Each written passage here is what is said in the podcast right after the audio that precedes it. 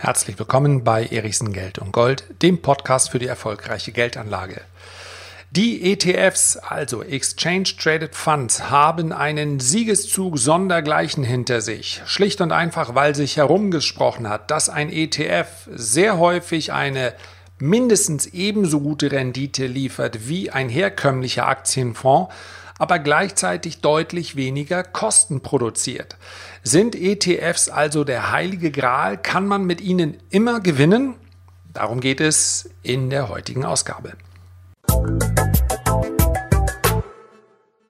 In der heutigen Episode möchte ich kurz über ETFs sprechen. Ich möchte darüber sprechen, was ETFs leisten können. Ich möchte darüber sprechen, was ETFs auch für Vorteile bieten. Ich möchte aber auch ganz klar sagen, was ETFs nicht können und worauf man achten sollte. Ich bin auf die Idee gekommen, dieses Thema mal wieder aufzugreifen, weil ich gerade eine Nachricht bekommen habe von einem äh, Freund. Ich möchte betonen, einem älteren Freund. Der wird Opa. Bald ist es soweit und er hat die einfache Frage gestellt, sag mal, glaubst du nicht, dass das sinnvoll wäre, wenn ich jetzt mit der Geburt anfange, jeden Monat vielleicht 25 Euro zu sparen? Und dann kann sich äh, der Liebe oder die Liebe, das steht noch nicht fest, der kann sich dann in 18 Jahren davon ein Auto kaufen, hoffentlich kein Motorrad oder, oder, oder. Und selbstverständlich habe ich gesagt, das ist eine sehr gute Idee. Ich bin so froh, dass deine Intention nicht war. Wie wäre es denn, wenn ich das Geld jetzt auf ein Konto einzahle? Nee, das wäre tatsächlich keine Idee. Das wäre 18 Jahre lang Geldaufbewahrung, aber ganz sicherlich keine Geldanlage. Wo ist der Unterschied?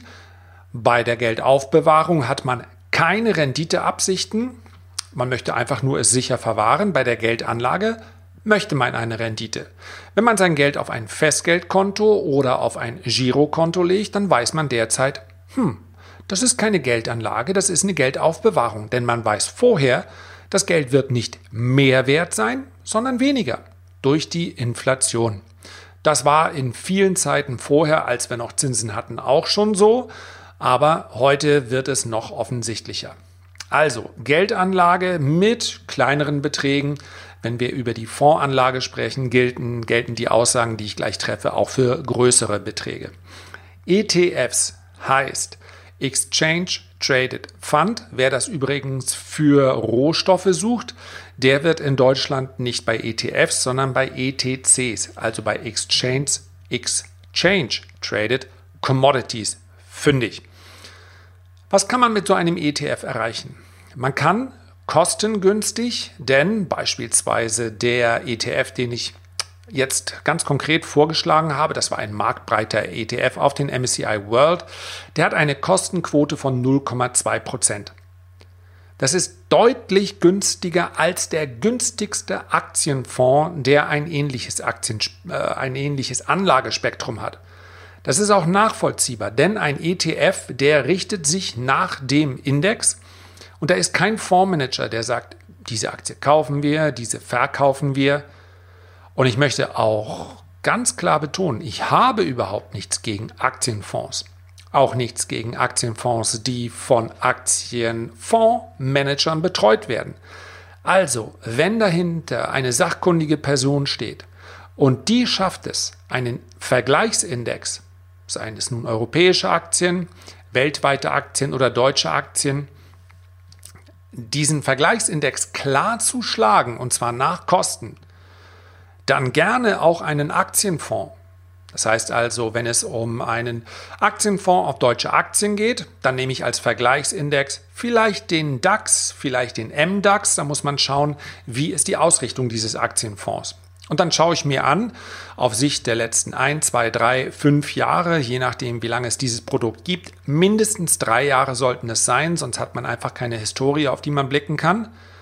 Sondern schaut man, was hat der Index selber gemacht.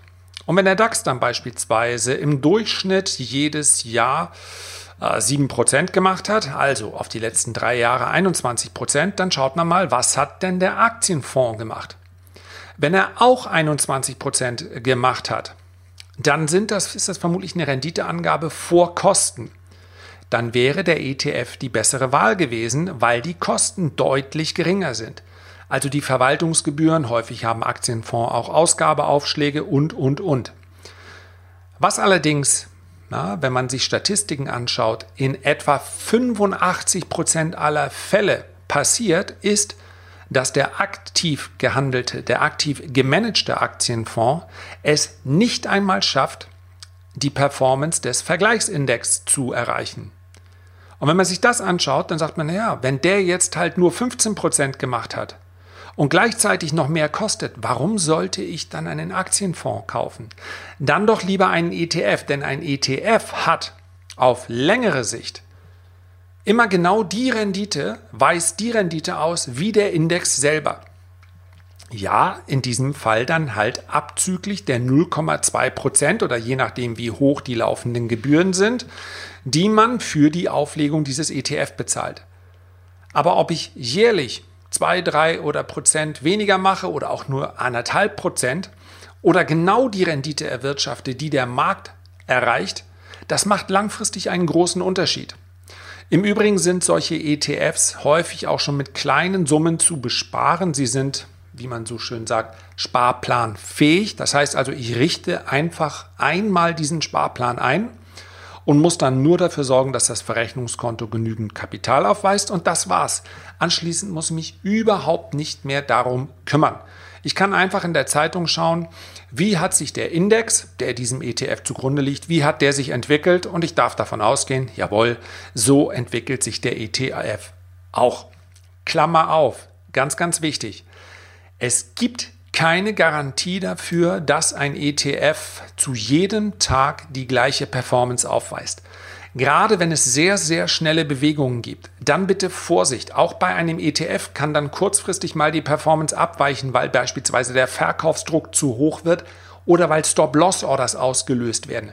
In der langfristigen Aktienanlage und auch in der langfristigen ETF-Anlage sind Stops nicht sinnvoll. Sie werden meist genau dann ausgeführt, wenn man eigentlich kaufen sollte und nicht verkaufen sollte. Klammer zu. Das heißt also, man erreicht langfristig mit ETFs die Rendite, die einem der Markt bietet. Nicht mehr und nicht weniger. Man darf auch keine Outperformance erwarten. Das heißt, die Königsklasse der Aktienanlage bleibt die Anlage in Einzeltiteln.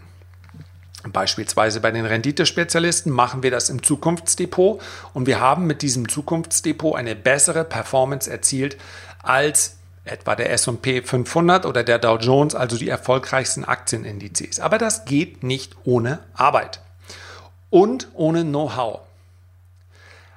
Ich möchte aber auch ganz klar betonen, dass selbst jemand, der ein ähm, Aktienportfolio von anderen nachbildet, sich erstmal in die Materie einarbeiten muss. Warum? Weil wir beispielsweise in den letzten Wochen erlebt haben, wie Angst und Panik durchaus den Markt beherrschen können. Und ich habe es nicht selten erlebt, dass jemand, der sagt, hey, wenn ihr sowas wie das Zukunftsdepot habt und es läuft so gut, äh, das bilde ich doch einfach nach und dann habe ich auch die Rendite. Das geht ganz, ganz, ganz häufig schief. Das sage ich ganz ehrlich. Ja, es wäre möglich, wenn man sich einfach an die Vorgaben hält, aber wenn gerade bei unerfahrenen Marktteilnehmern, gerade bei unerfahrenen Anlegern übernimmt dann häufig die Angst. Und die sagen, oh nein. Ja, Murphy's Law funktioniert dann eigentlich auch immer so, du beschäftigst dich zum ersten Mal mit der Anlage äh, am Aktienmarkt und dann fallen die Kurse erstmal. Das ist halt Murphy's Law.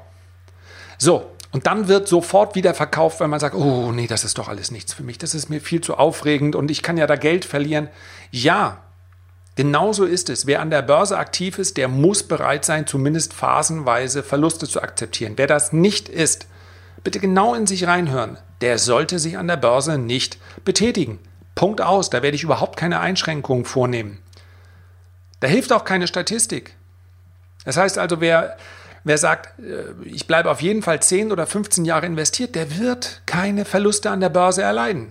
Glaub mir, die Statistik ist so eindeutig und dennoch gibt es viele Leute, die genau dann verkaufen, wenn die Kurse fallen. Also man muss sich vorher gedanklich darauf vorbereiten und hier ist nochmal ein Unterschied zu der ETF-Anlage äh, und der Anlage in Einzelaktien. Daher als Fazit, wer mit ETFs langfristig ein Vermögen aufbauen möchte, der kann das.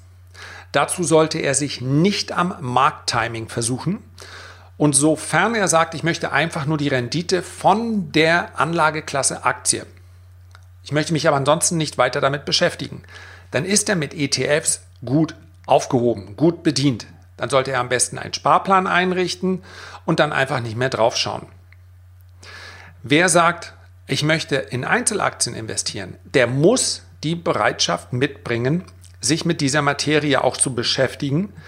Und er muss sich mental darauf einstellen, dass einzelne Positionen oder, wenn er zu einem Zeitpunkt beginnt, wo der Aktienmarkt anschließend unter Druck gerät, auch das gesamte Depot im Minus ist.